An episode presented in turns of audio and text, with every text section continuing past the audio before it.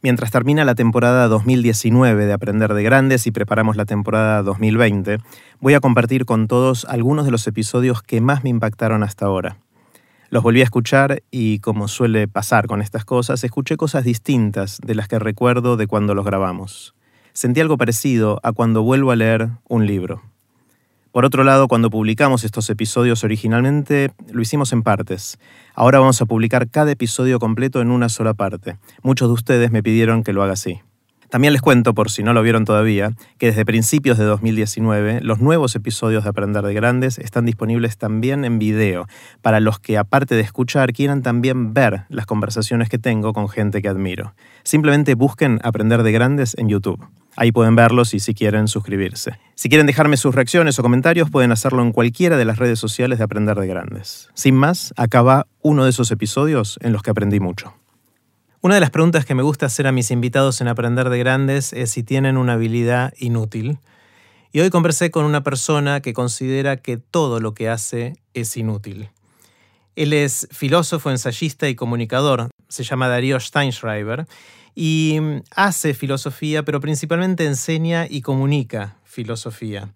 Hablamos sobre un montón de temas, pero antes de dejarlos con Darío, les cuento qué es todo esto.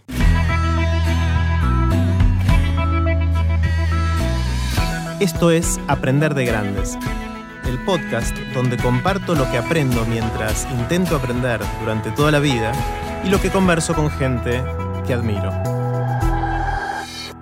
Puse los links relevantes en aprenderdegrandes.com barra Darío. Con ustedes, Darío Steinschreiber. Hola Darío, ¿cómo estás? ¿Qué tal? Muy bien, muy bien. Eh, me gusta empezar con una pregunta grande. ¿Siempre la misma? Eh, siempre la misma, más o menos. En espíritu sí, pero adaptada a cada uno. Y en tu caso, me encantaría saber qué aprendiste en todos estos años de mm, hacer y comunicar filosofía.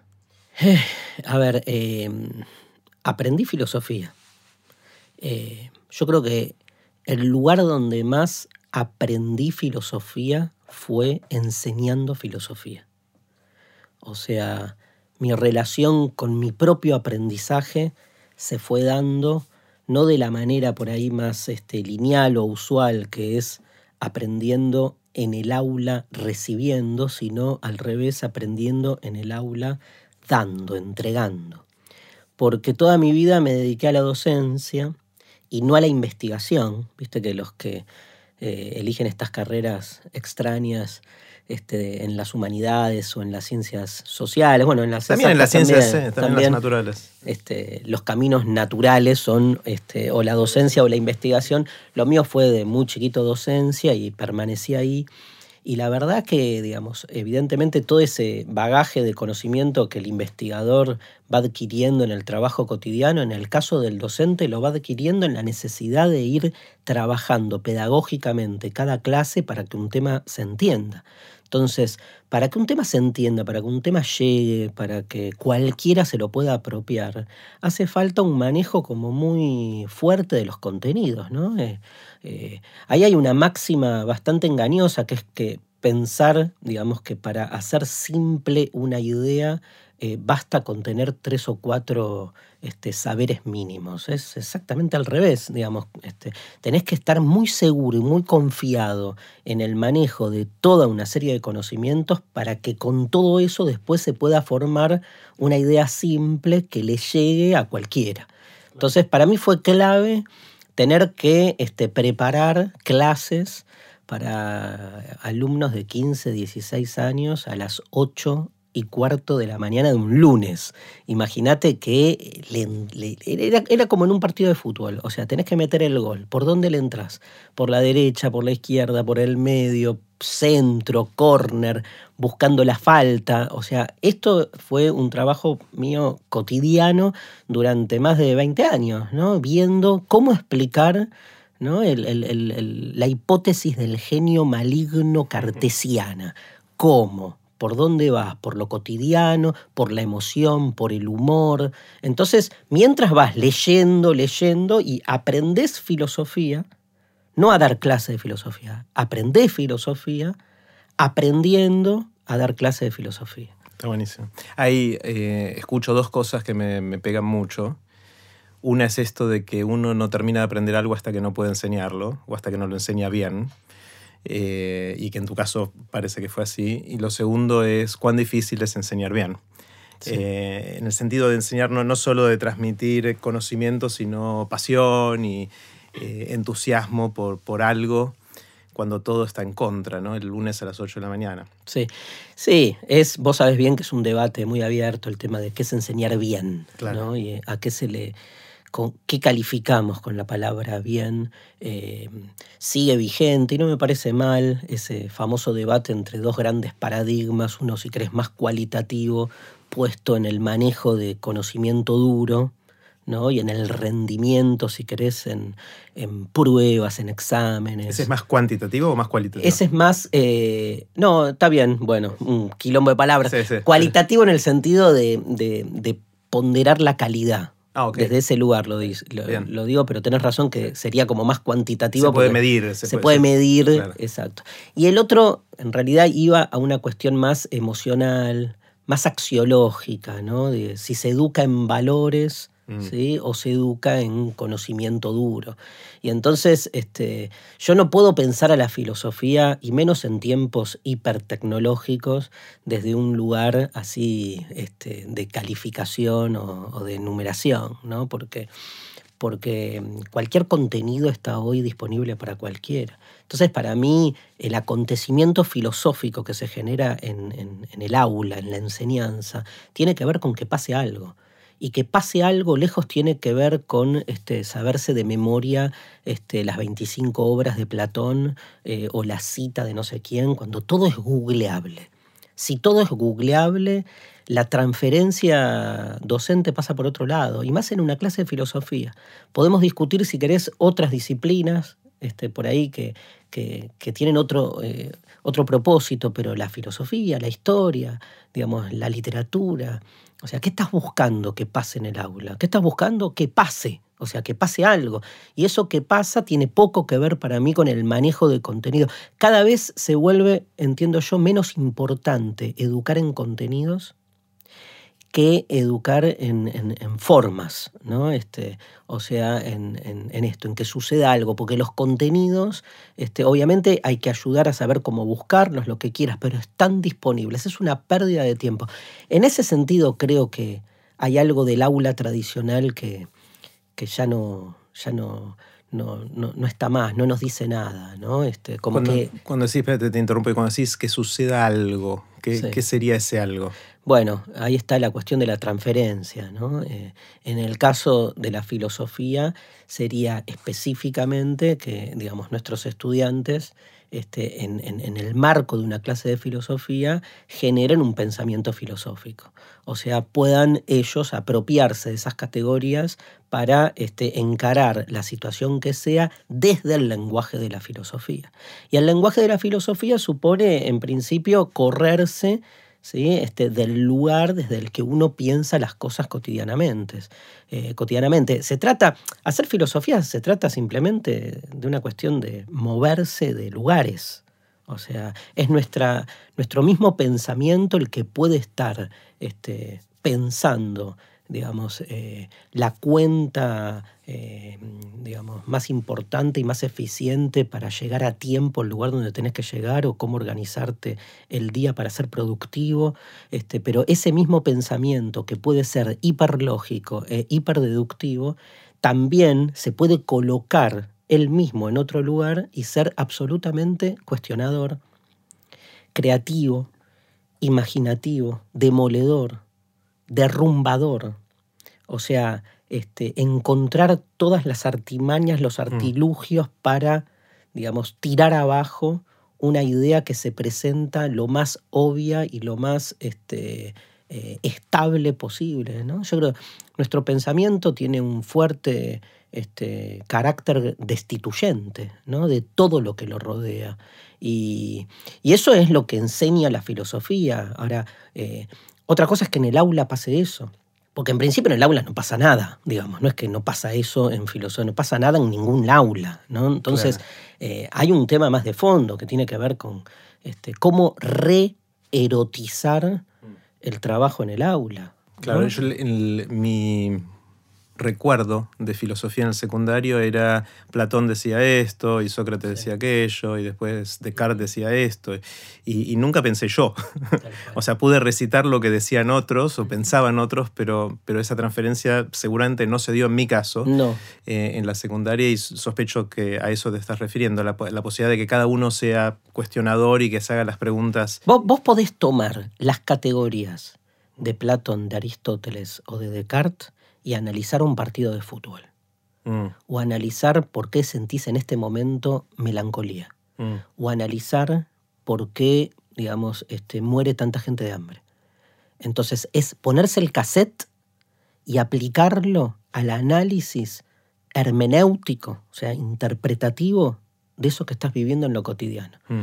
Eso, en general, no garpa en la filosofía, porque la filosofía se volvió, como toda disciplina, de un academicismo elitista este, y escindido de ese uso cotidiano. Claro, pero entonces me encantaría poder bajarlo a tierra esto con un ejemplo. ¿Cuál sería un ejemplo de algo que si un chico de 15 o 16 años hace después de haber estado en alguna clase de filosofía o decís, este, acá hubo transferencia? ¿Cuál sería un ejemplo de cambio de punto de vista, de perspectiva que... No, cualquiera, no sé pero algún ejemplo para, para hacerlo concreto esto, ¿de qué estamos hablando? Estamos hablando de filosofía, no estamos hablando de nada concreto. Está bien, pero, pero, algo que, ¿qué tendría que pasar en los chicos que vos veas, que digas, ah, acá algo funcionó? Esto que te estoy diciendo, ¿no? La posibilidad de salirse de ese sentido común en el que viven su cotidianeidad, ¿sí? este, que ya la aceptan tal como es, que la dan por supuesta, y empezar a pensar cualquier situación que viven desde las múltiples perspectivas, que es lo que te posibilita la filosofía, cuando lo que hace es demostrar que ese sentido unilineal con el que vivís cualquier cosa, este, el valor que sea, el éxito, el fracaso, la belleza, el bien, el amor, lo que fuese, vos podés en realidad eh, ponerlo en perspectiva. Ponerlo en perspectiva, ¿qué significa? Que de cualquier fenómeno hay múltiples abordajes posibles. Digamos, si querés, podemos tomar el ejemplo que quieras y hacer ese ejercicio desde, digamos, no sé, ¿por qué le pones tanto a tu trabajo? O este, la idea de que si uno no trabaja, este, entonces le falta algo. Claro, ese, me encanta. Eh, tomemos ese, a ver, hagamos el ejercicio, el de cómo asociamos la realización personal al trabajo. Es decir, uy, tengo que trabajar de algo, si no me voy a sentir mal. Está bien, lo que quiero dejar en claro es que lo que hace la filosofía es, porque si no, no se entiende este, y se le pierde, además, eh, eh, justamente lo más rico que tiene la filosofía. Digo, que es entender que es un dispositivo que te permite hacer este ejercicio con cualquier cosa. Está perfecto. Porque si no, digo, es, la, es, la, típica pregunta que me hacen en los medios, que es con esa cara de, bueno, pero al final, si no hay un sentido práctico para la filosofía, no, sirve para nada. Y sí, eh, de eso se trata la filosofía, de que no sirva para nada concreto en términos, digamos, de lo que en general se considera que es un sentido práctico, al revés. Lo que hace la filosofía es cuestionar la practicidad unilineal de cualquier acontecimiento, ¿no? Y ponerla entonces en duda. Ahora, esa duda que hace Jerry te la interrumpe. Mm. Te interrumpe el sentido utilitario. Entonces, digamos, la relación que hay, por ejemplo, entre la, la realización, como tomando este ejemplo, la realización vocacional y el trabajo, vos al encarar ese vínculo y empezar a abrirlo y empezar a cuestionarlo, te empezás a encontrar con una serie de angustias, digamos, este, interesantes, mm. como mínimo. Que es que, por ejemplo, este, podés entrever que seguramente nada de lo que haces, al final, es algo desde lo cual te sentís plenamente realizado. Mm.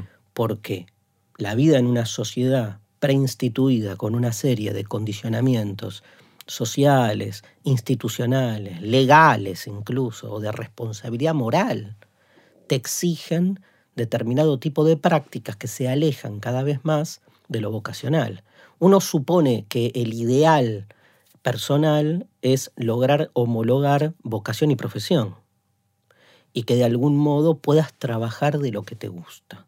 Ahora, si lo pensás a fondo en términos absolutos, vos, por ejemplo, alguien que me imagino que hace bastante lo que quiere en términos de profesión y que de hecho la mayoría de los emprendimientos de Jerry Garbulski se huele lo vocacional puesto en juego en la profesión. Si te hicieses la pregunta absoluta, no estarías acá o no estarías haciendo la mayoría de las cosas que terminás teniendo que hacer. Bueno, quizás este sea el último episodio de Aprender de Grande. Pero te quiero decir que puesto en la pregunta radicalizada, o sea, yo hago el 99% de las cosas que hago las hago porque las elijo y porque me gustan. Ahora, si me preguntaras en términos absolutos la pregunta existencial acerca de, lo, de, la vocación, ¿no? De, de por dónde pasa la realización, yo no haría nada de lo que hago. Nada. ¿Y qué harías? No jugaría al tenis, ni haría plomería. Haría filosofía, no me cabe duda. Pero no sé, estaría, por ejemplo, en este momento en Rocha, en Uruguay, dos años escribiendo. ¿Y por qué no lo haces? Porque no puedo. ¿Es un, por un tema, una restricción económica o de familia o de sociedad o millones de cosas? De esas millones de cosas que empezás a tirar de la soga y se te empiezan a caer. Claro. Se te empiezan a, empezás a darte cuenta de por qué la pregunta, ¿no? Este, tremenda que me haces, ¿por qué no lo haces? En realidad, en términos de posibilidad, poder podría, pero implicaría, digamos, un salto a un mm. vacío tal que no me animaría. Y a destruir otras cosas que seguramente también valorás, vínculos y un montón de otras cosas más. Sí, pero todas esas, por eso, digamos, todas esas cosas son para mí, digamos, este, em, situaciones, obviamente, digamos, que valorás pero que al mismo tiempo, frente a la idealización que haces de tu desarrollo vocacional, sucumben. Claro. Obviamente valoro mucho todo lo que hago, pero si pudiera elegir en términos absolutos, haría eso. Y te tiré Rocha para no tirarte, digamos, la costa de, Mediterránea, para no ser demasiado pretencioso. Este, pero sí, yo qué sé, o sea, me parece que ahí, en ese mm. sentido. Ahora, eh, esto quiero decir, eh, puesto en ese lugar, es como demasiado extremo. Porque uno, frente a ese tipo de, afirmación, ¿qué dice? Dice, bueno, dejate joder, o sea, vivís en un marco social, este, es, re lindo lo que haces. A veces yo tengo la sensación cuando me hago esta pregunta de que, qué falta de respeto con una mayoría de personas que lejos está de trabajar de lo que quiere. Este, pero bueno, digo, el, ejercicio de la filosofía no, no tiene contemplaciones no es condescendiente. Si vos sos condescendiente cuando haces filosofía, no es filosofía. Estás de algún modo este, justificándote, ¿no? Es un ejercicio más de autojustificación. Es al revés. Tiene que doler la filosofía. Te tenés que hacer preguntas que de algún modo claro, te duelan y te saquen de tu lugar así como más, más seguro. ¿En algún lugar se, parece a la terapia? ¿Tiene algún efecto terapéutico esto? Tiene mucho, eh, sí, yo creo que sí. Por lo menos la filosofía que a mí me gusta hacer. Eh, por ahí, yo qué sé, el, que hace filosofía marxista o el que hace filosofía... Pero eso es más hacer ideología casi. No, no, no, no. No, lo veo así. No, mm. no. Toda filosofía es ideológica. Toda es ideológica. porque toda parte de, de una cosmovisión, digamos, desde la cual, como te decía antes, puede uno ponerse un cassette, digamos, uno después puede tomar partido y de algún modo sentirse este, identificado eh, con cierta ideología más que otra. En el caso del marxismo, te diría que hoy incluso, en tiempos ya post-marxistas, el marxismo para mí es una, una filosofía fundamental que yo la tomo recortada, la tijereteo y voy tomando algunas de esas categorías, las pongo en fusión ¿no? este, con otras de otros lugares que este, nadie se hubiese imaginado años atrás que se podrían haber mezclado, ¿no? Tipo mezclar marxismo con Nietzsche, con este, teología judía cabalista y armar con todo eso una lectura de la realidad que a mí me, me sume. Yo creo que la filosofía, eh, mi relación con la filosofía es básicamente literaria en un punto. Yo creo que la filosofía tiene más de arte mm. que de ciencia. Y yo creo que la terapia, sobre todo el psicoanálisis, es básicamente una experiencia estética. Hmm. Entonces tengo ahí una conexión entre filosofía y terapia, pero en el sentido de ir en busca de la perdición y no de la resolución de los problemas. O sea, para mí la filosofía es terapia en la medida en que nos saque de nosotros mismos. O sea, es lo otro de la autoayuda en realidad. Claro. Porque si la autoayuda lo que hace es brindarte recetas y soluciones, acá lo que se hace es desconfiar de toda solución previa.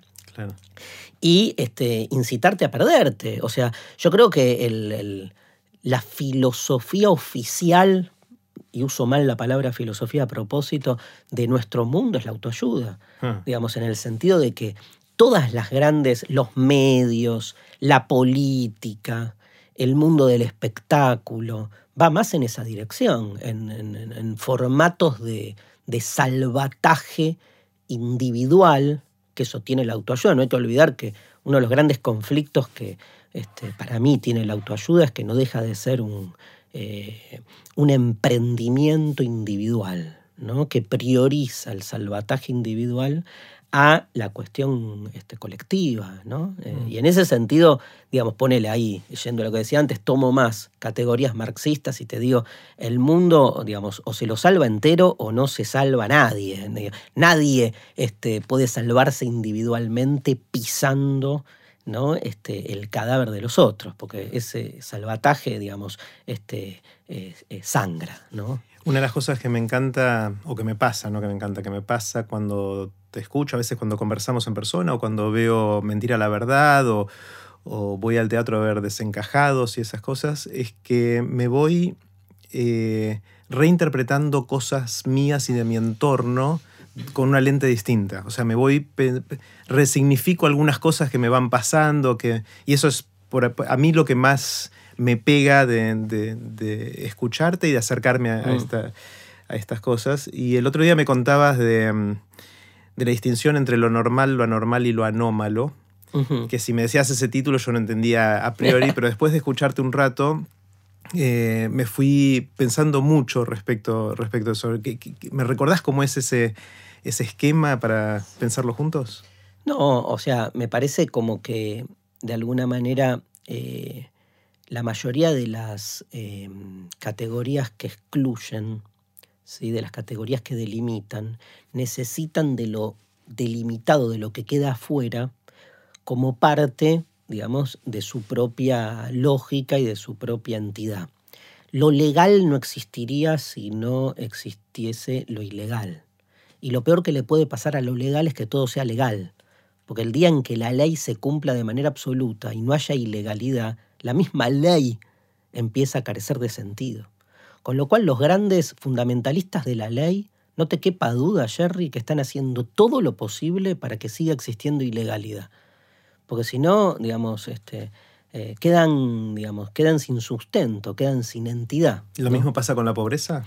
Absolutamente. Lo mismo pasa con todas las categorías, digamos, este, distintivas, eh, binarias y excluyentes. Con la riqueza y la pobreza pasa algo peor, que digamos, de nuevo, en términos marxistas te diría que la riqueza, digamos, crece a partir del empobrecimiento del otro.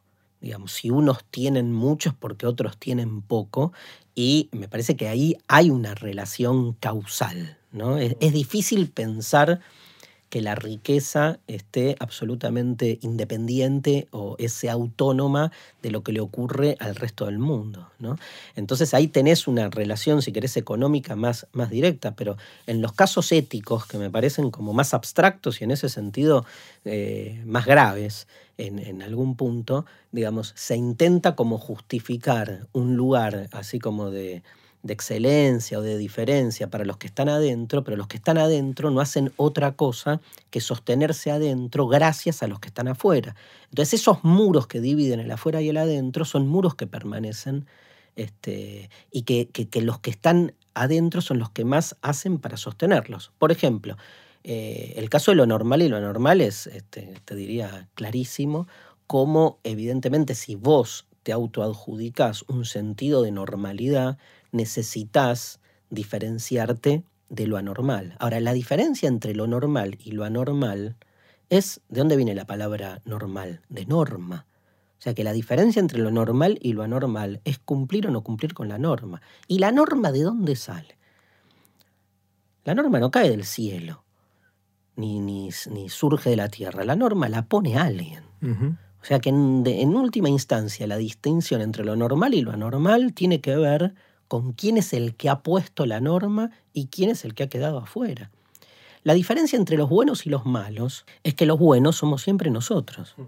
Punto. Después fíjate que por más vuelta que le des, eso, eso así empieza Nietzsche el anticristo, hablando de eh, cómo en la antigüedad nos llamábamos los buenos a los que éramos de algún modo los como uno, ¿no? O sea, viste que todavía este, se usa lejos, lejanamente, pero bueno, somos como gente de bien, somos los buenos, somos los propios. El malo es siempre el otro, el extraño, ¿no? Este, el que queda afuera. Ahora, el bien necesita que exista el mal, porque si no, no tiene cómo distinguirse y afirmar su diferencia jerárquica. Porque el día que desaparezca el mal, el bien deja de tener sentido. Entonces, nada, nada necesita más el bien que la existencia del mal. ¿No es ese, Jerry, mm. el peor de los males? ¿No convierte entonces mm. esa situación al bien en el peor de los males? Mira cómo se ambiguan las diferencias entre lo bueno y lo malo. Volvamos a la pregunta ríspida del inicio. este, ¿Y cómo pones esto en práctica? No importa, vos tirás esta, este dispositivo conceptual. Ahora, vos alumno de 16 años, que en tu casa escuchás a tu papá y a tu mamá decir, bueno, nosotros somos los buenos y el vecino de al lado es un hijo de puta porque es malo, porque no sé qué. ¿Te pasa algo en la cabeza? ¿Te corres un poco? ¿Cuestionas eso? Una vez que entendés este, esta forma de, pensarlo, obviamente. Yo creo que sí. Yo creo que sí. Y creo, eh, Rorty, un filósofo norteamericano, decía en un libro hermoso que se llama Contingencia, Ironía y Solidaridad, libro de 1990, decía, es mucho más efectiva una novela o una película para, digamos, moverte de tus parámetros morales que un tratado de ética, mm. que a las 20 páginas ves hormigas, como decía Cortázar, ¿viste? No ves más letras. O sea, que no te moviliza, que no te dice nada. Entonces a veces, ¿no? Este, esto es lo que yo hablo de que pase algo en el aula. A veces un relato, mm. a veces este, incluso una historia. Yo en clase soy mucho de hablar biográficamente y mentir. ¿no? Construís historias. Construyo historias que me pasaron a mí, que en realidad no me pasaron, a tal punto que separo, digo, hoy ni yo sé qué me pasó y qué no. Pero esas historias, derramando de algún modo en un, en un aula, generan una empatía y generan después la posibilidad de pensarse desde este lugar. Esta indistinción entre el bien y el mal es categórica. Y realmente, después vos, este, muchos pueden, si querés, no, no llevarla a casos concretos, pero está ahí presente. Mm. Y falta el reverso. ¿eh? La anomalía. No, antes de la ah, vos, yo, quiero llegar a la anomalía. a la anomalía. Ah. Este, la anomalía empieza cuando te das cuenta que entre el bien y el mal no hay manera de, eh, no hay una distinción clara. Entonces te explota el esquema. La cuestión es que te explote el esquema, ¿no? Porque al mal le pasa lo mismo con el bien. ¿Vos conocés algún, alguna persona mala o que haga, que haya hecho el mal o que haga el mal, que se autoproclame malo? no. No, probablemente no. No. ¿Vos escuchaste los discursos de Hitler, por ejemplo? Él creía que estaba haciendo lo correcto. Sí. Y murió así, ¿no? Mm. Videla mm. estaba saneando al, país. O sea, el peor hijo de puta se llama a sí mismo bueno. Claro. O sea, fíjate, el bien te conduce al mal, el mal te conduce al bien. Ahora, son categorías que te ordenan. Entonces, papá dice que el vecino es malo. Y te ordenó porque el vecino siempre tiene que ser malo, Caín y Abel, ¿viste? El hermano es el malo. Siempre hay ahí una estructura, digamos, que te da tranquilidad, te da seguridad. Ahora, la filosofía es básicamente un ejercicio de inseguridad existencial permanente, porque te destraba estos esquemas. Y entonces volvés a tu casa esa noche y te peleas con tu viejo. Mm. Porque decís, pará, ese vecino que vos decís que siempre históricamente es el mal, ¿no tiene también este, sus intereses, su, ¿no? este, su justificación? Y quizás su- para él nosotros somos el mal. Ponele. Mm. Pero ahí él, yo creo que eso, por lo menos eso me han dicho mis alumnos adolescentes, que es lo que más les ha impactado, ¿no? De, de haber estudiado filosofía en, conmigo, ¿no? De, de por ahí empezar a cuestionar. Cuestionarse esas cosas. Sí, sí. ¿Y cómo entra la anomalía para romper la tensión entre la normalidad y la anormalidad? No, básicamente rompe el esquema, ¿sí? Rompe la dicotomía. Mm. Parece que anómalo es el otro, pero la otredad en tanto otredad. Pensá, y acá nos vamos a esas abstracciones que te encantan, sí. pero pensá que, digamos, la otredad es otredad, el otro es, es otro porque es inaprensible. Si fuera aprensible ya no es un otro, Vas a ser parte de uno. pasa a ser parte de lo que uno constituye o construye del otro para su propia comprensión. Mm. O sea, esa otredad, esa anomalía, me perturba tanto que no le puedo poner nombre, no la puedo comprender, no la puedo categorizar. Si la categorizo, deja de ser un otro y pasa a ser algo traducible a mis parámetros, te diría, de normalidad, pero sobre todo de sentido y sobre todo de seguridad. ¿no? De Claro. seguridad interior. O sea, no quiero el monstruo cerca. Y el otro es siempre un monstruo porque no cuaja, no me cierra. Entonces, este, o bien directamente lo extermino, lo niego, lo, lo- lo saco de juego, o bien me lo fagocito, digamos, lo incorporo, me lo, me lo traduzco a mis propios parámetros de aceptabilidad, de tolerancia, una palabra muy problemática. Porque tolerar es soportar al otro y soportarlo desotrándolo. Hay algo de la otredad del otro que tiene que perderse para que yo lo acepte. Es la, gran paradoja del pluralismo, que es yo acepto la diferencia en la medida en que la diferencia acepte las condiciones que yo pongo de una sociedad plural. Pero entonces este, no hay pluralismo. El verdadero pluralismo es poder vértelas con aquello que de algún modo te está metiendo el dedo en la llaga. ¿no? O sea, cuestionando las raíces mismas de tu concepción del mundo. Eh, esa es la historia de las guerras, este, esa es la historia de- del poder en nuestras sociedades, ¿no? Entonces, este, esa anomalía tiene muchas expresiones, este, ponele, depende del ámbito, en, Tomás, la identidad sexual. La anomalía es todo lo que tenga que ver con lo trans. Porque fíjate cómo se va, digo, el macho y la hembra este, en una relación binaria, donde en una sociedad patriarcal y machista, el macho fue constituyendo la otredad de la hembra a su imagen y semejanza. Pensá que hasta en la Biblia a la mujer, la primera denominación que le pone Adán es a partir de su propia raíz, porque hombre en, en hebreo es ish, y a la mujer le dicen isha, o sea, le agregan de la, La hombra. La, la hombra sería, la varona sería, Claro. ¿no? Así se traduce en, en las Biblias feministas, como para dejar en claro la, este, el ejercicio de poder que hay ahí. Ahora, una vez que a la hembra se la consideró claramente como lo otro del macho, pero esa otredad que el macho necesita que la hembra cumpla, no es joda, salió de, de- de la costilla de Adán. Ujú. Vos sabés que hay una primera mujer que tiene Adán. Ahí está la anomalía. A ver. ¿Sabías No. la historia? Antes de Eva. Claro. Lo que pasa es que la Biblia es un es, es la imposición de ciertos textos por sobre otros textos apócrifos, llamados apócrifos, a partir de, de su exclusión. Pero hay un montón de textos de tradición. Alternativos. Claro, de una tradición oral Son que- verdades alternativas. que están ahí, sí, pero que digo, esto lo maneja cualquier este, eh, rabino o cualquier cura. sí, ¿eh? sí, sí. Este, ¿Y cómo es esto? Se llamaba Lilith. Lilith. ¿Y qué pasó con Lilith? Lilith fue la primera mujer que tuvo Adán. De hecho, en el primer relato de la creación del, del ser humano dice, este, Dios creó al ser humano a su imagen y semejanza, macho y hembra los creó.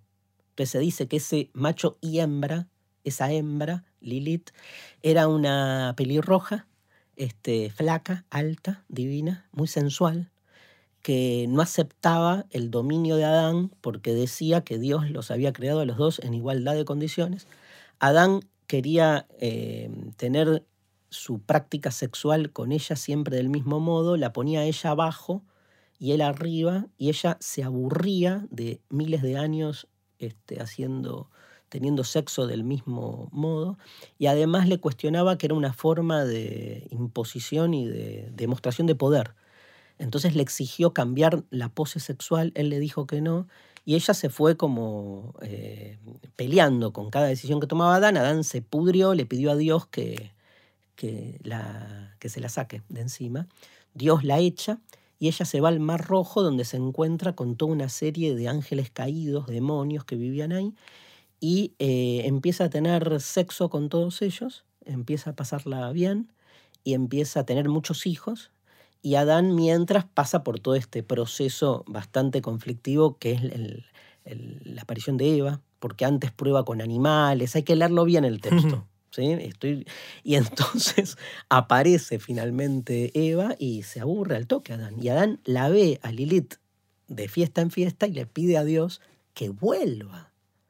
Y Lilith dice, ahora no, ahora no quiero volver ni a palos. Y entonces Dios manda a tres ángeles para que la obliguen a volver. Ella dice, sostiene que no, y los ángeles matan a todos los hijos que había tenido ella, uno atrás de otro, y ella se vuelve loca y este, cuenta la tradición que la muerte súbita de los bebés, así se explicaba en la Edad Media, era el ángel de Lilith, el demonio Lilith, que este, iba a cuna Con venganza. en venganza. Entonces hay unos, unas medallas que le ponían a los bebés con los nombres de estos tres ángeles que la fueron a matar, que eran como los cuidadores. De hecho, Lilith es la que recoge el semen hmm. derramado en las sábanas, o sea, el que no entra en la mujer, digamos. Una historia Increíble. impresionante de un otro. Ahí está la anomalía. Esa es anómala. Esa, es la anomalía, Lilith. Ah, es tan, tan anómala que está fuera del texto. Claro. Está fuera del texto. Pero la historia de Lilith, a ver, es una historia que tiene tanta validez como muchas de las historias que hacen, en este caso, la tradición religiosa, ¿no? Pero pasa lo mismo con cualquiera de las tradiciones. O sea, eh, hay una. Hay, eh, el otro viene a poner el dedo donde, digamos, donde no se debe, ¿no? Eh, hay, hay, otra figura muy fuerte, muy fuerte, que, tan fuerte que la damos por supuesta, pero que me parece que está muy clara también en su formulación, que tiene que ver ya no con la identidad sexual, sino con la identidad nacional. O fíjate que, ¿quién es el otro para el argentino? ¿Quién es el otro para el argentino? El otro para el argentino, o sea, ¿cuál es tu respuesta rápida? Y en el fútbol brasilero. El brasilero, claramente. Pero ¿por qué el otro es el brasilero? Porque el argentino, digamos, eh, primero es el vecino en una próxima charla dentro de 20 años, cuando me invites, vamos a trabajar la relación entre fraternidad y fratricidio, que está, eso lo trabaja Derrida, ¿eh? Todo es un robo de otros filósofos, todo lo que decimos, pero que está buenísima, porque eh, es, fíjate que la relación más íntima de los dos hermanos es la que genera la relación más violenta, ¿no? Este, y que es increíble que la idea de fraternidad sea un valor que este, lo tomemos para pensar políticamente el lazo comunitario. ¿no? este, la fraternidad es un concepto, digamos, que, ¿qué nos está diciendo? O sea, que querrámonos como si fuéramos hermanos. La pregunta es como Caín y Abel, ¿no? Porque, como que hermanos. Porque como que hermanos, porque todo hermano deriva de esa, por lo menos, este, de ese relato originario. ¿no? Y una cosa más, este, volviendo al tema anterior y antes de entrar a la identidad nacional. El valor de la fraternidad, frater, es hermano varón. Mm. ¿Y las mujeres? ¿Por qué el valor de la fraternidad como género? Pero está invisibilizado esa asociación con el género. Y te hablan de la fraternidad de los argentinos, que es este, los machos comiendo asado y jugando al fútbol. ¿Dónde está la mujer? De hecho, el concepto que acuña el feminismo, que es el de sororidad, que tiene que ver con la raíz eh, mujer, sor, sororidad, contrafraternidad. Todo esto lo desarrolla Derrida, ¿eh? todas estas ideas en un libro que se llama Políticas de la Amistad. La idea de sororidad es una idea que surge contra la fraternidad como un lazo comunitario en lucha contra la exclusión que sufre la mujer. O sea que en este caso la relación de sororidad no solo implica como el de fraternidad un lazo de afecto mutuo y de compromiso común, sino un compromiso común emancipatorio. Hmm. Ya qué diferencia, ¿no? Porque está invisibilizado como Lilith. En Estados Unidos, en las universidades, están las fraternities y las sororities. son los clubes de hombres y de mujeres y toman el mismo nombre. Claro, excelente. Acá no. No. Em, el brasilero. Nosotros tenemos himno. Somos una identidad nacional clara. ¿Los brasileros tienen himno? Sí. Sí. ¿Tenemos bandera, los brasileros? ¿Tenemos el tango, los brasileros? Tienen sus propias... El, samba. ¿Tenemos a Messi, los brasileros? No, no tienen nada. No, Neymar. Gran jugador. Sí. O sea, ¿qué otro es el brasileño? Ah, es, un espejo. Es un espejo. Entonces la pregunta es quién es el otro, ¿no? Yo creo que el otro no está afuera, está dentro. Esa otredad está al lado. Es más, es inaprensible, es inefable, porque como es otra u otro, no se le puede dar nombre. De hecho, el otro no tiene nombre y se usa para hablar de él un nombre que tiene que ver con la falta de o con la carencia, y en este caso la carencia de color o de luz. El otro es el negro. Mm. ¿Y qué representa en nuestro país la palabra negro? ¿No? La ausencia de entidad. La negrada. La negrada. Tremendo. Mm. ¿no? El gran excluido interior. Es más, cuando te referís a ellos, viste, Jerry, lo que, lo que se hace generalmente es como tratar de homologarlo a algo. ¡Eh, bolita! Hmm. ¿Qué bolita? Boliviano. No, no soy boliviano, soy. Pero es como que. No importa, sos bolita. Claro, porque lo tenés que categorizar en una identidad clara. Ser boliviano, paraguayo, porque boliviano existe. Está aceptada en tanto identidad nacional porque cumple con todas las categorías que uno le exige a la identidad. Pero el negro no, es el hijo de la mixtura, es el hijo de, de, la mezcla, mm. de la impureza. Este, y, es la mayoría, ¿eh? es la mayoría silenciosa. En la Argentina y en cada sociedad siempre hay un otro ahí, de algún modo, constituyéndose como el gran derrotado de una historia que se plasma siempre en un sector hegemónico que se cree, digamos, este, el, depositario de la identidad entera de esa nación. con lo cual uno aplicando este pensamiento filosófico podría decir, bueno, está mi país y el otro país, y yo soy el bueno y el otro es el malo y todo ese tipo de cosas. Eh, y eso es lo normal, y lo anormal, la pregunta es cómo patear eso y transformarlo, de dónde viene la anomalía que me permite pensarlo de otro lado, y uno se puede preguntar, bueno, ¿será países la mejor manera de organizarnos? Pero seguramente si digo, bueno, a futuro quizás no sean países, sean otras cosas, voy a caer en otras cosas que también van a tener el malo y el bueno. O sea, no va a ser muy distinto que, lo que tenemos hoy. Con lo cual no es un cambio de verdad ese, ¿no? Mira, esa sería una lectura muy pesimista.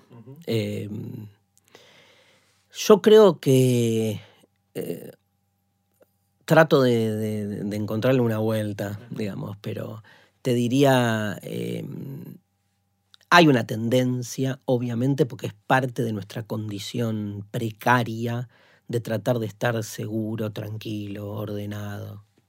Y la mejor manera, por lo menos hasta ahora, de ordenarnos tiene que ver con esas, ¿no? Con, esas, con esos sistemas de clasificación. Ahora, por otro lado, vas tomando conciencia de esa mixtura originaria donde en definitiva este, todos somos negros en algún punto, todos somos carentes de algo. Y, Em, evidentemente, cuando vos tomás conciencia de la otredad, tenés dos posibilidades, ¿no? O a la otredad, de algún modo, la sojuzgás, o tomás una, una posición ética que muchos filósofos, sobre todo de estos últimos años, este, trabajan y llaman con el nombre de ética de la hospitalidad, que cambia un poco el esquema. Porque, y estoy tratando como de pelearme contra tu conclusión pesimista, ¿no? Digamos. ¿Por dónde pasa en ese sentido? O sea, ¿qué es la hospitalidad? A ver, por un lado, fíjate que la hospitalidad, si vos vas a las civilizaciones del desierto, de donde proviene nuestra tradición judeocristiana, en el desierto eh, la ética que ahí regía era primero el extranjero. Mm. Llega el otro y vos lo recibís. No le preguntas quién sos. Lo esperás con agua sobre la mesa, porque es el desierto. Mm. Lo esperás con comida, incluso aunque vos no tengas comida. Se prioriza la llegada del otro, del arribante. De ese otro que viene con su diferencia. Diferencia que te puede patear el tablero. Pero le abrís la puerta. Ahora te agrego un dato. No hay puertas, porque hay tiendas, no casas. La tienda del desierto es una metáfora hermosa de un estado de apertura permanente. La casa, la puerta, el candado, la llave tiene que ver con toda otra estructura u orden social hacia el que nos terminamos dirigiendo. Entonces, este, y, te agrego otro dato en esa ética de la hospitalidad. Eh, la palabra huésped, de donde viene hospitalidad, hospes, ¿sí? es una palabra que en latín se asocia con hostis. Hospes, hostis tienen una relación etimológica de afinidad. Hostis es hostil. Mm. O sea, hay una misma raíz en huésped y en, En hostil. hostilidad. Mm. ¿Por qué? Porque ¿qué dice la lógica de la hospitalidad? Ser hospitalario con el que uno cree que se merece la hospitalidad no es ser hospitalario. Mm. Ahí no hay riesgo. Ni hay don. No hay salto. O sea, hay que ser hospitalario con el hostil. Claro. Si querés ser hospitalario.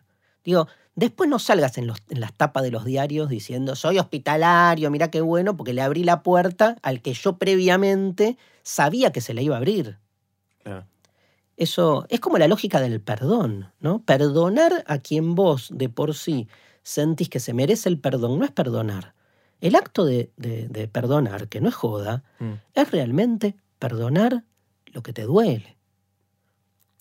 Dice Derrida, perdonar lo imperdonable. El único perdón que vale es perdonar lo imperdonable. Ahora, ¿podemos perdonar lo imperdonable? Y te la tira ahí, ¿no? Sí, ahí te deja el. Dice, el único perdón posible es el perdón imposible, Mm.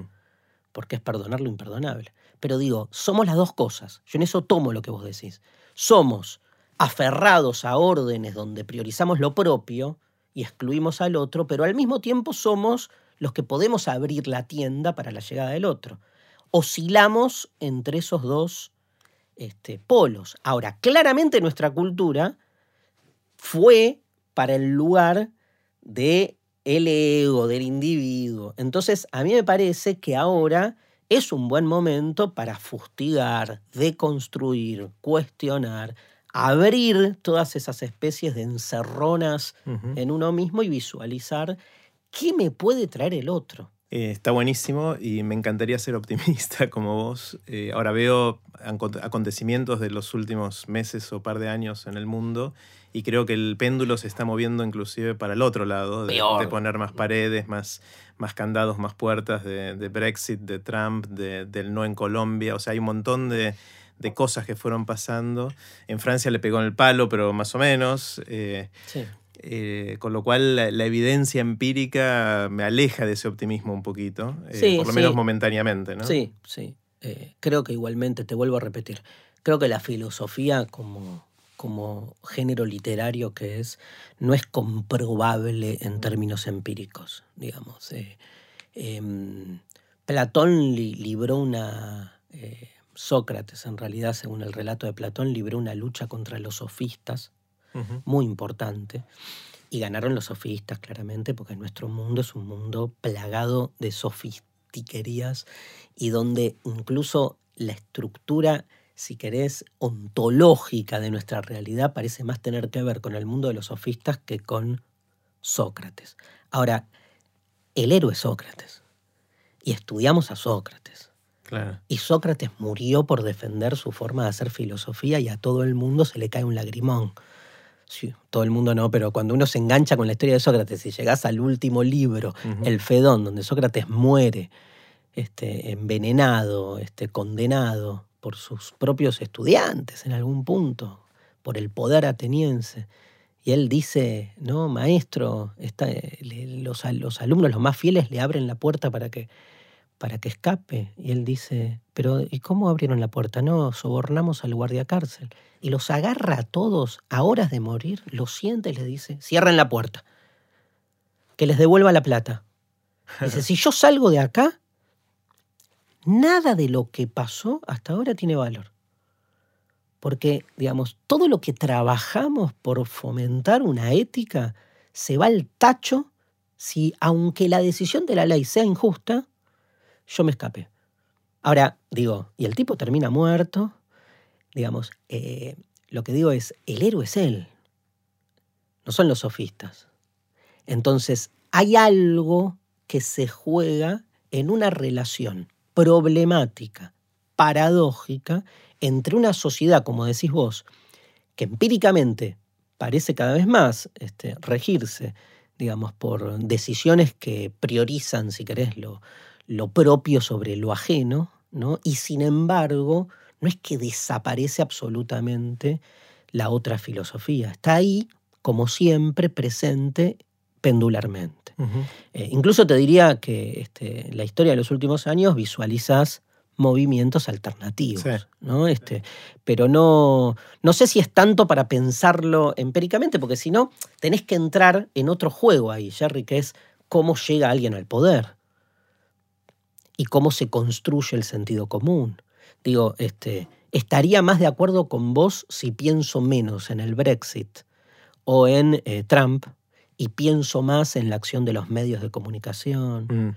pienso más en, en, el reduccionismo del pensamiento, pienso más, digamos, en, en esos valores este, binarios, jerárquicos, este, que se van eh, de, rapidez, ¿no? que se van instalando hegemónicamente como los valores productivos. Me parece que ahí está ¿Qué es eso lo que está detrás de, esta cosa más visible de Trump, Brexit? Yo creo que sí. Yo creo que es, o es más dañino. Lo veo más, este, más dañino. El otro es más coyuntural. Eh, o sea, eh, Trump está hoy, digamos. En cambio, estas cosas que decís vos pareciera que son más, más permanentes. Lo que pasa que si, si te pones a pensar ahí, para mí el, el diferente, en, y hasta ahí, eh, en la elección norteamericana era Sanders. Mm. Porque después, digamos, este, la elección final entre obvio que no soy un tarado y distingo entre un gobierno demócrata y un gobierno republicano y más entre Hillary, Clinton y este Trump. Pero, eh, digamos, la anomalía era Sanders. Era Sanders. Anomalía está ahí, porque tuvo que competir en el sistema. Mm. Ahora, este, intentó competir, como de algún modo también entiendo yo que lo ha generado Podemos en España, intentaron competir en la frontera de la política. Mm. ¿no? Y bueno, digamos, con los costos que esto implica. Pero me parece que ahí, digamos, este, aunque muchos lo lean de manera pesimista, realmente el caudal de votos que sacó Sanders en las primarias y lo que esto generó en términos de instalación, de conocerse. O sea, en la Argentina, no te digo que lo conozca este medio mundo, pero digamos, en todo el mundo se empezó a hablar de este fenómeno, para mí es, es una muestra de otra cosa ahí presente. Sí. Yendo para otro lado, Darío, me imagino eh, Darío adolescente, cuando eras adolescente, eh, yendo en tu casa a decir, papi, mami, voy a estudiar filosofía. Eh, ¿qué, cómo, ¿Cómo fue eso? ¿Cómo... Fue difícil, fue difícil. Me bancaron, pero este, más por insistencia mía que por otra cosa. ¿Y vos estabas convencido? ¿Esto era lo que querías hacer? Más o menos, no, no. No sé. O sea, estaba convencido. Yo de, digamos, de muy chico. Em, siempre, digamos, me atrajo fuertemente todo lo que era el espectro artístico. Fui de, o sea, pasan esas cosas extrañas, ¿no? Que es que, digamos, este, me acuerdo en segundo año vimos un cuento de Borges, La casa de Asterión, un cuento que para mí fue clave, de esos cuentos que aparecen en los manuales literarios de todos los tiempos, porque la dictadura leía Borges, obviamente. Fue, yo hice la secundaria la mitad del tiempo en la dictadura y la mitad en la democracia. Y el cuento de, de Borges, para mí clave, ¿no? Borges es este, uno de mis referentes. Pero mira por qué, además. Porque La Casa de Asterión es, ¿lo conoces al cuento? No. Es un cuento muy corto donde Borges cuenta la historia del Minotauro y de Teseo y Ariadna. Y este, todo el cuento está contado en, como en primera persona y es el Minotauro el que habla. ¿no? Y el Minotauro, de alguna manera, está em, eh, hablando en primera persona, está como mostrándose no como el malo, sino como una persona sufriente. Mm. Y entonces como que eh, es un monólogo interior del Minotauro diciendo, este, no quiero más ser esto, no sé por qué soy así, vienen gente, me entran, entran acá a mi casa, a este laberinto, a buscarme, y los toco y los mato, o sea, como que el tipo se angustiado, angustiado por su, condición no elegida. ¿no? Entonces, este, eh, voy a hacer lo posible, dice, para que el próximo humano que entre me, me mate, porque matarme me va a liberar de esta condena. Todo lo contrario a lo que se piensa de la mitológicamente como se conoce. Como el malo. El... Como el malo. Entonces termina un texto de una página. Entonces hay, hay, hay una figura, fíjate qué loco, porque es formato, este, literaria, que es un recurso literario que Borges termina el, monólogo del Minotauro, hace punto y aparte, el único punto y aparte, y creo que deja un renglón ahí y cambia el registro y hay dos renglones donde este, dice Teseo salió con las manos ensangrentadas y este, la miró a Ariadna y le dijo, ¿podés creer, Ariadna, este, el Minotauro apenas se defendió? Hmm. Entonces yo cuando leí ese cuento, que conocía el mito, del, digo, boludo. O sea, a mí, yo descubrí la filosofía ahí, porque es el cambio de escorzo.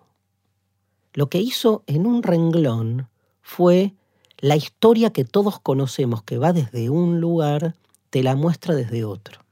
Para mí esa frase, ¿podés creer, Ariadna? El, el Minotauro apenas se defendió, fue como aquel que descolocó algo de su lugar natural. ¿Ves el vaso que tengo ahora en la mano? ¿Ves este vaso? Digamos, no es solo un vaso.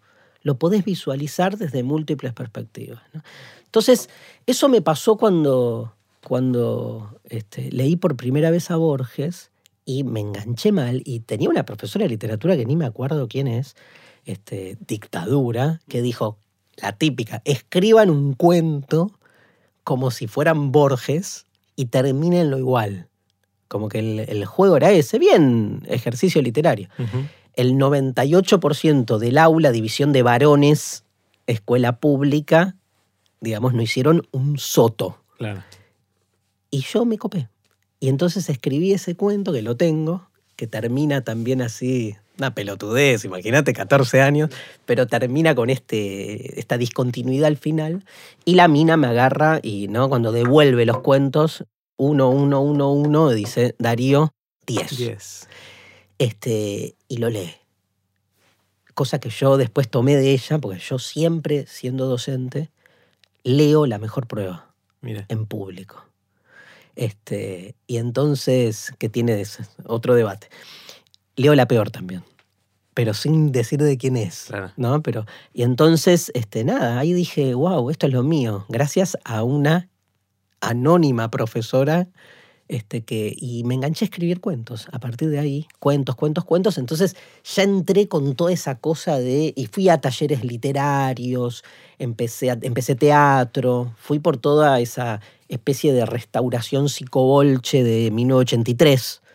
Este, y mi vieja y mi viejo son de otro palo, o sea que veían medio azorados a esta- este engendro neo hippie que aparecía ahí. Claro, Y entonces la expectativa de ellos era un contador, un, claro. un abogado, un... ¿De qué sí, vas a vivir o qué ese tipo de cosas? ah, sí. Todo el tiempo, hasta hoy. Sí.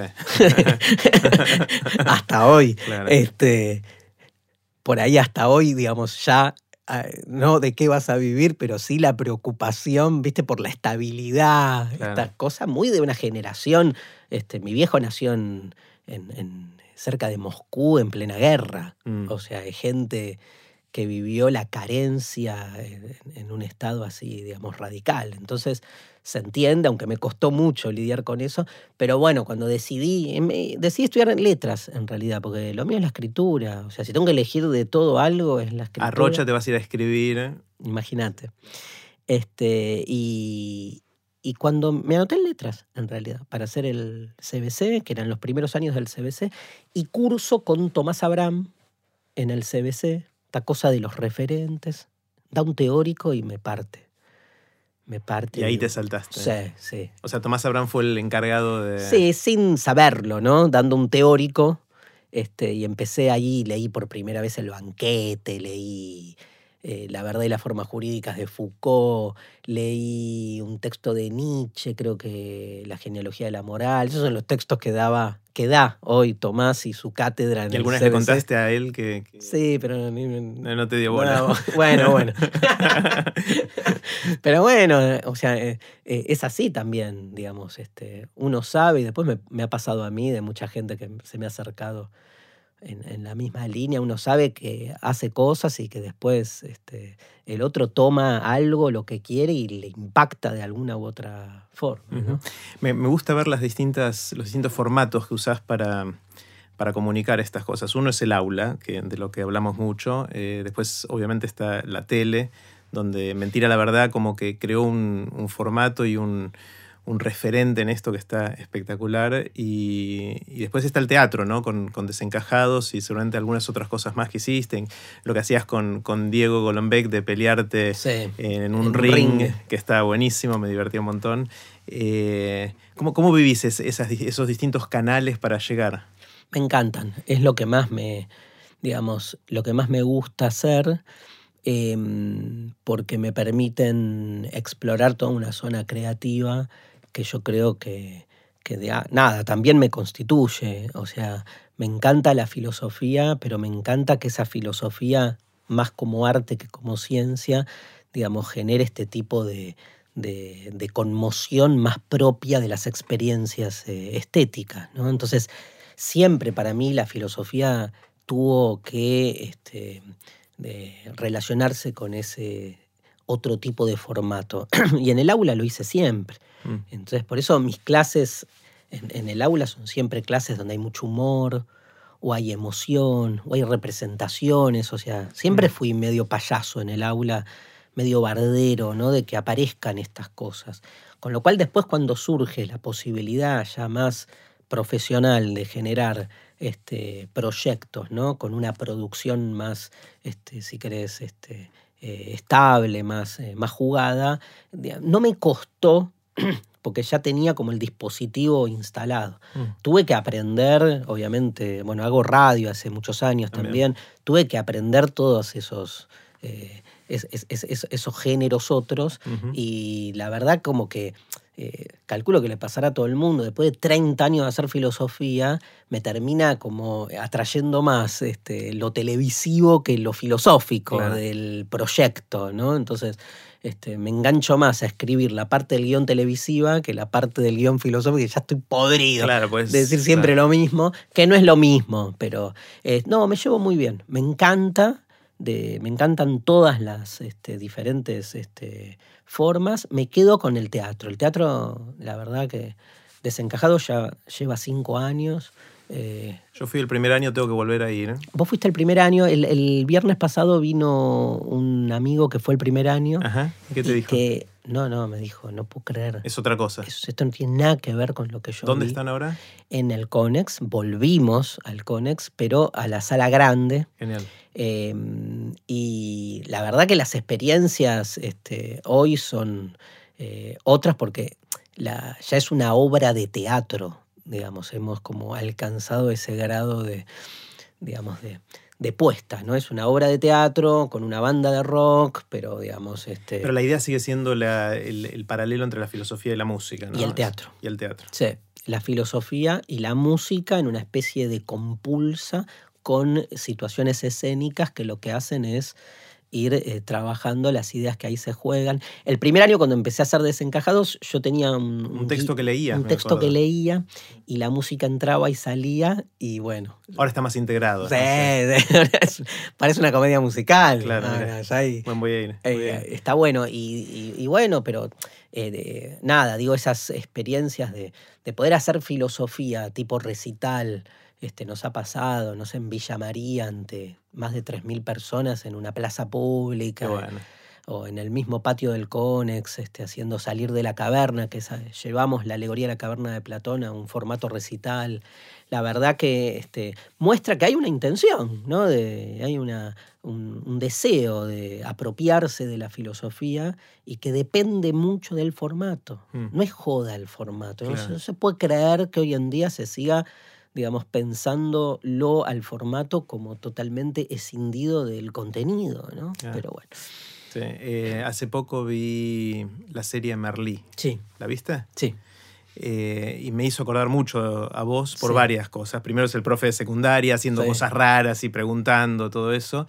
Eh, y lo otro es esto de como formato, justamente, en el cual muestra la filosofía, más allá de si está bien o está mal lo que dicen del contenido, eso me interesa menos, me, me- me parece que es una manera de mostrar la filosofía en acción, Ni hablar. donde cada capítulo está inspirado en un filósofo Sí. y la clase que da Merlí a sus alumnos es sobre ese filósofo, pero que lo que pasa entre ellos, la telenovela, la tensión de la telenovela, ese episodio está basada en esa misma idea. Totalmente. Yo creo, digamos, eh, yo en esto soy hipercorporativista.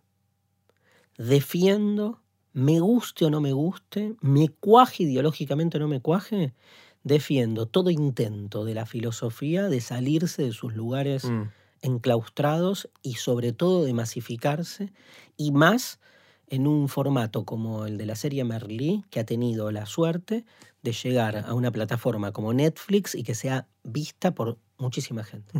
O sea, vamos para adelante, la defiendo.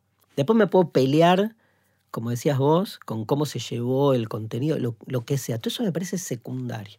Me parece que tradicionalmente, históricamente, la filosofía ha sido puesta siempre en un lugar tan choto que la posibilidad que tiene ahora de este, salir, ¿no? de, de mostrarse de manera masiva, siempre es Siempre para bien. suma. Siempre suma.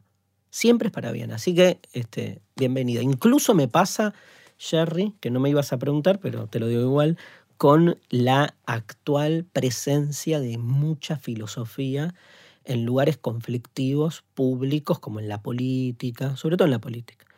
Digamos, fíjate que es medio inédito. Que haya filósofos asesorando a políticos. Sí, por Bueno, hay un filósofo asesorando al presidente, Claro. Digamos, al lado, ¿no? Como un asesor personal. Este, el gobierno, los gobiernos kirchneristas también tuvieron muchos filósofos. Y aparte hay filósofos diputados, periodistas, o sea, y hay, en ese sentido, yo digo, este, se nota que hay, digamos, se nota cuando alguien viene de filosofía. Mm. Piensa distinto. Para mí sí. Y aporta desde ese lenguaje otro y desde ese lugar Mm. aporta, aunque no comulgue con lo que piensa. Pero me parece que ahí hay un aporte este, interesante, ¿no? Y que, que- que marca la posibilidad de una cosa diferente. Darío, quiero hacerte preguntas cortitas. Eh, vos tomate el tiempo que quieras. La pregunta es cortita, la respuesta no necesariamente. Ok. Eh, la primera es la siguiente. Supongamos que un amigo tuyo, científico, inventa la máquina del tiempo. ¿sí? Y un genio, así, estas cosas que lo que muchos soñamos logró inventarla, funciona bárbaro la máquina del tiempo y puedes ir a la fecha que quieras, al lugar que quieras, pero tu amigo es un poquito tacaño y te dice solo un viaje, un solo viaje vas a poder hacer de ida y de vuelta. Vas a estar un rato, un tiempo en, en esa otra época, ese otro lugar Sí. y volvés acá. ¿Irías al pasado o al futuro? Al origen Al origen. Sí. ¿El origen de qué? de todo. ¿Qué, qué es? El nacimiento del tiempo. Ok. Al origen. Al comienzo. Si lo hay. Ajá. Y si no, vagaría eternamente. O sea, ¿se- se- ¿es la creación divina o Sí. es el Big Bang? Es lo mismo. Es lo mismo. Son dos metáforas de lo mismo. Ok. O sea, iría al origen, a lo que fuese el origen. Y eso es porque te da intriga verlo. Bueno, si no, no iría. sí, digamos, pero, eh, o sea, ¿qué, qué, qué esperas ver ahí? ¿Qué, qué es lo que te...? Todo. El origen es todo. El origen, aparte, en el origen se cruzan el pasado y el futuro. Mm, Si el universo es una totalidad, el origen es este, el punto de encuentro entre ese pasado y el futuro, ¿no? Pero iría al origen, sí. Digamos, si lo querés ver más eh, literariamente, te diría entonces el Big Bang o... Pero iría así, no, no, o sea, no iría a ver a Cleopatra o, a, o a los Beatles. claro. Me iría a la loma del orto, claro, al inicio del inicio del... Ya que tenés una máquina del tiempo, vamos por todo. Claro. Sí, sí. Buenísimo. ¿Qué, ¿Qué sabes que sentís que mucha gente no sabe y que estaría bueno que supiera? Eh, eso ya es parte de, de- de lo que yo hago, te diría. Espero que no, no se contamine la respuesta con eso, pero yo creo que hay que recordar por lo menos una vez por semana que la muerte es inminente. O sea, lo que yo siento que me, que me, digamos, que entrené es en la conciencia de que te morís, digamos. Que es algo que en general uno lo posterga, lo, obtura, ignora, lo, lo- ignora, lo invisibiliza, pero digamos, este, tengo más a flor de piel por vicio profesional la conciencia de la inminencia de la muerte. Y eso la verdad que está bueno, porque este, por un lado angustia, pero es una angustia liberadora, de algún modo que te permite relacionarte con las cosas desde otro lugar. Sí, es como que en esa batalla contra el ego ayuda eso, ¿no? O sea, como que... Increíble, increíble la idolatría del ego cuando, digamos, viene una bacteria de medio micrómetro Y y te, te, revienta. destruye. Es increíble. Digamos, este, cómo hemos creado esa estupidez que es el ego, ¿no? Claro. Eh, ¿Qué opiniones tenés? Esta es parecida, pero no es la misma, la anterior. ¿Qué opiniones tenés sobre el tema que sea que crees que son distintas a las que tiene la mayoría de la gente? Y todo lo que me provee la filosofía, sí. En general, la filosofía te, te da. sí. Me da como una perspectiva diferente, no, no mejor, ¿eh? O sea, por ahí es mejor, digamos, no pensar estas cosas, o, pero este, sí, creo que la filosofía me habilitó ese camino. Eh, ¿Sobre qué cambiaste de opinión recientemente? Algo que pensabas para algún lado y ahora pensás para otro. Creo que en los temas vinculares es donde más me, me, me fue generando un cambio eso, ¿no? El tema de, de la relación con los hijos, por ejemplo, la relación de pareja. Me parece que uno es como muy idealista en una época de lo que eh, expecta. ¿Te gustó esa? Ah, sí, muy bien. Lo que uno expecta. ex- no sé si existe. No, espera. Lo que uno No, porque es expectativa. es que espe- eh, anticipa. expecta. Sí, es en inglés. Dame la expect. expe- ¿En inglés Expect, existe? Claro, sí, sí. lo que uno expecta de- del otro y después, bueno, es como que, digamos, este, el otro, ¿no? Claro, es el otro, nuevo, no es lo que uno expecta. Entonces, poder relacionarme con la otredad del otro eh, es eh, lo que más cambié, digamos, fue esa desidealización negativa Mm, de los vínculos, ¿no? Entonces, eh, con eso gané muchísimo. Pude realmente, diría, cuando dejé de creer en el amor, Mm. me enamoré. mira. Sería. Eh, ¿qué, qué son las cosas que te sorprende? ¿Qué te asombra? Y cada vez menos. No sé, te no. estás poniendo viejo. Sí, yo qué sé, o este, casi nada, te diría. Es, es muy difícil porque busco, las, busco la capacidad de asombro como una especie de trabajo cotidiano, ¿no? Entonces, pero... Que es paradójico, ¿eh? De tanto buscarla te quedaste sin. Y sí, pasa eso. Mm. Y sí, me quedé eso como algo espontáneo, me quedé sin eso como algo espontáneo, pero por ejemplo me pasa mucho con las lecturas, que me, me aburre mucho por ahí este, eh, la lectura de algunos libros, porque digo, Ya, "Ah, esto ya fue, esto ya estuvo, ya lo leí. ya lo leí, sí. tiene que haber algo que me rompa la cabeza. ¿Qué me rompe la cabeza? Y me cuesta, me Mm. cuesta, te diría este, poco y nada. sí. Mm. Em, ¿Tenés alguna habilidad inútil? Mira lo que te pregunto. Hice la pregunta y me di cuenta todo. y hacer filosofía es un saber inútil. Eh, yo creo que hay, algo un poquito de, no sé si la palabra es perogrullo de eso, porque es inútil, pero no es inútil. O sea... Es inútil en el... O sea, no es inútil en la medida en que te... Mira, el otro día me pasó esto. Este, fui a un programa de televisión donde el tema era el fracaso está de moda.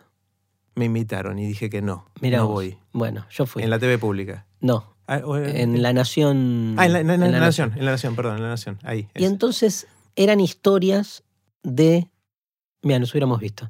Este, estuvo bueno el programa. eran historias de este, personas que fracasaron y que este, finalmente hicieron del fracaso una experiencia de aprendizaje para un éxito.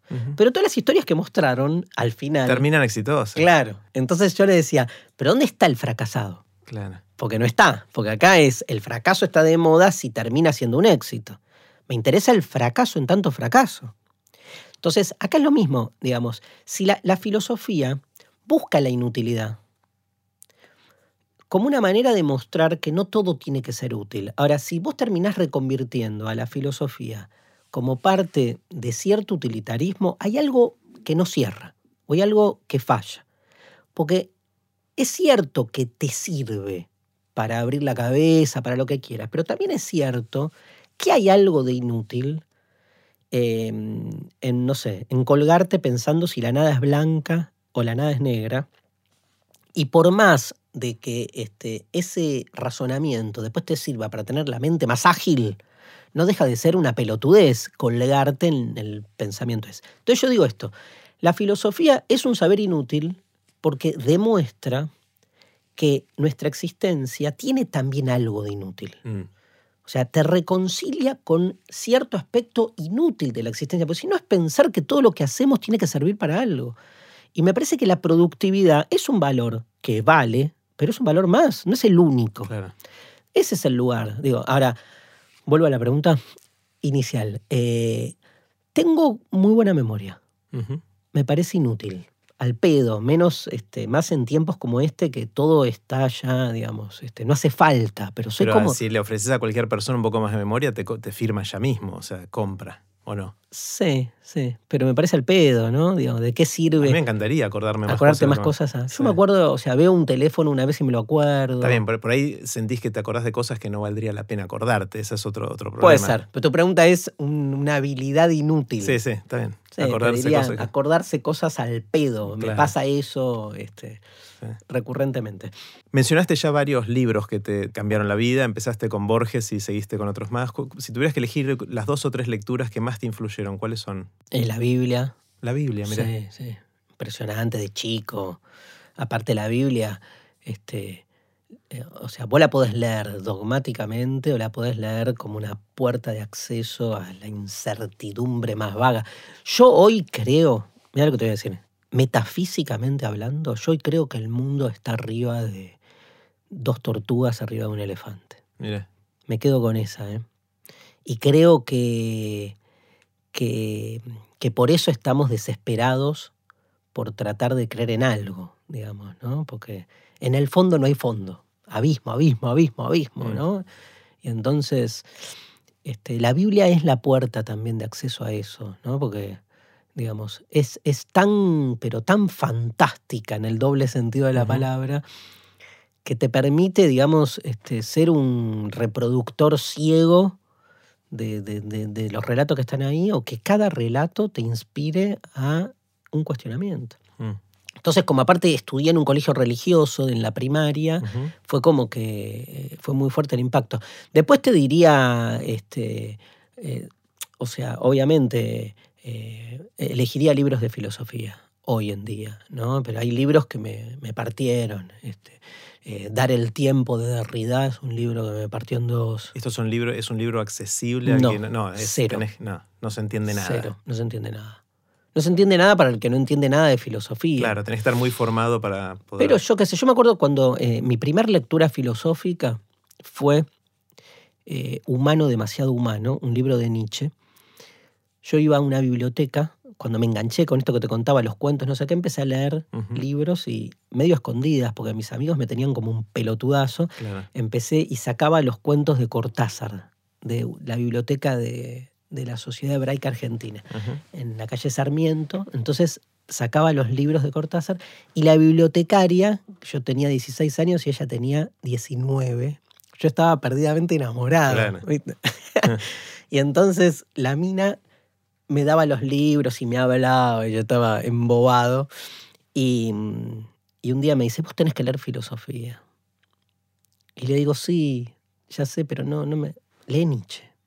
Y me da humano, demasiado humano. Y yo me volví no debe ser fácil de leer eso. no, no, escucha esto. Me volví a mi casa en, en subte y entonces me acuerdo que voy al subte, me siento en el piso bien, bien 83, 84, ¿no? Y abro el, el libro y empiezo a leer la primera página y no entendí nada, Jerry, nada, pero estaba conmovido. Y eso parece una, una paradoja, me pasa muchas veces de, pero me pasa re- seguido, ¿eh? que me paran en la calle y me dicen, me encanta lo que haces. No entiendo nada, pero me encanta. Entonces, al principio yo decía, todo al Fracasé, pedo, fracasé. claro. Y después digo, no, está bien, porque, o sea, no es todo 100% racional. Evidentemente hay algo de la cadencia de la filosofía que te llega por otro lado, Mm. ¿no? Entonces, este, con Derrida eh, pasa eso, digo, a mí me pasa, yo estoy leyendo Derrida y me pierdo, porque. Derrida en un momento se hartó de escribir como se debe y vomitó. Y los últimos libros, bla, bla, bla, bla, y es fascinante, pero eh, no, Nietzsche es un libro, es un autor que escribió libros que también me, como Humano demasiado humano, que después lo pude leer mejor, y otros, pero por ejemplo, El así habló Zaratustra. Libro fascinante. ¿Lo puede leer cualquiera? Sí. ¿Va a entender algo? Sí. Ahora, no va a entender algo como si leyera el diario. Claro. Va a entender cosas. Son, es una parodia de las alegorías del Nuevo Testamento. Así que imagínate, son historias que uno no entiende qué carajo está diciendo, de qué está hablando, hasta que una oración te lleva a algún lugar. Porque es así. Estás leyendo, hay un capítulo, hay un, son 80 discursos que da el profeta Zaratustra. Uno se llama, creo que es del amigo. Entonces empieza a hablar, vos decís, ¿de qué está hablando? ¿Viste? Y en un momento dice, mi mejor amigo es mi peor enemigo. Mm. Y sigue. Y esa te que pegó. Y ya está. Yo estoy hace 15 años con esa frase. Mira. Pero en el contexto se te pierde. Ahora, es la frase, ¿no? Entonces termina diciendo en uno que se llama del amor al prójimo, dice, yo no les aconsejo el amor al prójimo, les aconsejo el amor al lejano. Y vos decís, claro, ¿qué es la amistad? Pará, empecemos a pensar. El próximo, el prójimo, el cercano, no, es el mismo, ¿no?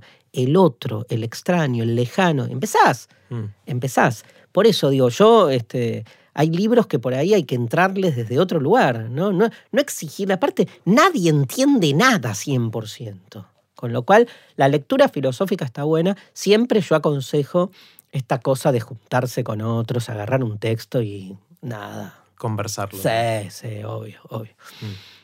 Viste que en, en ocasiones sociales tendemos a contar anécdotas, ¿no? Estás en una cena familiar o con amigos y su- surgen anécdotas y de repente hay algunas anécdotas que se empiezan a repetir. Las contás porque te funcionan de alguna manera o te gustan. ¿Tenés ¿Cuáles son las tuyas o la, o la tuya?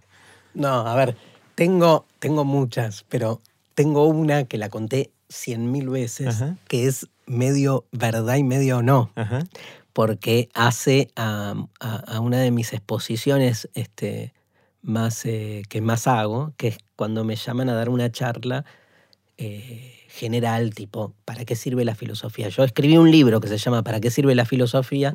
Y a partir de ahí, digamos, este, Te llaman para que hables de eso. de eso, ¿no? ¿Para qué sirve la filosofía? Entonces siempre cuento una anécdota que es está muy exagerada, que es el día que le dije a mi mamá que iba a estudiar filosofía y que mi vieja cuando escuchó este, que iba a estudiar filosofía, este, se puso a llorar y me dijo, entre lágrimas, ¿por qué me tocó un hijo tan anormal? y entonces, este, que no fue tan así, No pero importa, no fue importa, así. No importa, ya está, ya está, ya está. Este, y entonces este, la encaré a mi vieja como desde distintos lugares diciéndole, pero ¿qué tiene de anormal la filosofía? Y es como que empecé a buscar, a- empecé en esa época, 18 años, a buscar argumentos para demostrarle a mi mamá que la filosofía no era algo anormal, hasta que en el medio de esos argumentos mi vieja me para y me dice, ¿sabes qué pasa, Darío? El hijo de Betty va a ser contador. Y vos, filósofo, ¿qué le digo a Betty? ¿No? Y entonces siempre cuento esta anécdota este, porque para mostrar cómo, digamos, detrás de una supuesta eh, discusión o debate problemático, siempre se esconde Hay otras razones. Sí, siempre hay otras razones. Y siempre son razones de poder, ¿no? Como en la amistad y como en la relación de mi viejo, de quien sea con un otro, ¿no? En este caso con su amiga. Con ver, Betty. con Betty y, y- y con el valor de una disciplina. Pero eso es una anécdota, digamos, de esas que cuento mucho y que ya se convirtió como, o sea, no hay, no hay lugar donde yo vaya a dar una charla de filosofía que no empiece con eso, que aparte es una char- una- un relato ameno, relaja. Están esperando al filósofo que hable de la fenomenología hermenéutica de la zoronga Ujú. y arrancás con esta anécdota y descomprimís un poco. Che, ¿y el hijo de Betty, contador, le- es feliz? Mira, nadie es feliz. nadie es feliz. Este, no. Este, pero todos, yo creo que el hijo, de, el hijo de Betty es una figura que todos tenemos en esa relación tan problemática con la idealización que una madre o un padre hace de sus hijos, ¿no? Entonces, siempre está ese deseo de un deber ser de parte del progenitor que siempre espera que seas lo otro Siempre de hay lo un que hijo sos. de Betty. Siempre, hay un hijo de Betty, Mm. sí, y está bueno que nosotros que somos padres la- lo deconstruyamos al, al hijo de Betty para no transmitir lo mismo a, los, a las nuevas progenies. Claro. Darío, para ir cerrando, si la gente quiere saber más de vos, seguirte, entender en qué estás, eh, saber cuándo estás en desencajados o en la tele, donde fuera, ¿cuál es la mejor manera? Mira, este, bueno, eh, están mi- mis páginas de Facebook, eh, me pueden seguir en Twitter, en Instagram. eh, yo toda la información de las cosas que hago la subo ahí. Eh, Desencajados se supone que es el último año, sobre todo porque estamos preparando una segunda parte para el año que viene, pero la verdad, digamos, este, nada, viene muchísima gente a verla, así que no sabemos qué hacer ahora porque este, estamos una vez por mes en el Conex y estamos en distintos lugares del país de gira. De gira. Eh, así que bueno, depende cuando se escuche este, este audio, pero estamos, vamos a Rosario, La Plata, Córdoba, Mendoza, a todos lados. Después estoy con Felipe Piña haciendo un encuentro de filosofía e historia, Ajá. que son, nos pueden buscar, se llaman Preguntas de la Historia y la Filosofía. Eh, ¿Eso es presencial o en algún medio? presencial, es en teatros. Este, está buenísimo, la verdad que un cruce muy, muy rico de dos disciplinas parecidas pero diferentes y, y- y- y con Felipe con dos estilos muy distintos. Entonces está muy, muy lindo lo que se genera. Eh, en Canal Encuentro está Mentira la Verdad, que lo siguen repitiendo con la idea de hacer ahora eh, una nueva temporada, un nuevo programa. Eh, si no están todos los, la mayoría de los programas subidos a YouTube. Eh, después estoy en la Facultad Libre de Rosario, doy un seminario anual, una vez por mes, que tiene la particularidad que esas clases las subimos a YouTube y la verdad que tienen todas ellas más de 200.000 reproducciones eh, y me escriben mucho por esas clases, que es lo más, digamos, van en la línea absolutamente opuesta a todo lo que hablamos. Estoy sentado en una mesa dando una Hablando. clase de dos horas Mira, y no se puede creer, pero eh, muchos nos escriben diciendo, no, nos bajamos el audio y nada, me lo llevo en el celular, o sea, voy escuchando en el auto, ¿no? Bueno, Eh, l- los links a todas estas cosas los voy a poner en aprenderdegrandes.com barra Darío. excelente. Así la gente puede ir y, y verte ahí. Eh, la pasé bárbaro, Darío. Me Bueno, voy, me voy bueno. con más dudas que respuesta, pero creo que será el objetivo. Bueno, yo también, gracias por la invitación. Al contrario. Así terminó la conversación que tuvimos con Darío Steinschreiber. Puse los links relevantes en aprenderdegrandes.com barra Darío. Espero que les haya gustado tanto como a mí. Recuerden que pueden suscribirse para no perderse ningún episodio de Aprender de Grandes en aprenderdegrandes.com. Los espero en el próximo episodio de Aprender de Grandes, cuando les cuente lo que aprendo en mis intentos por seguir aprendiendo durante toda la vida y en las conversaciones que tengo con gente que admiro. Chau.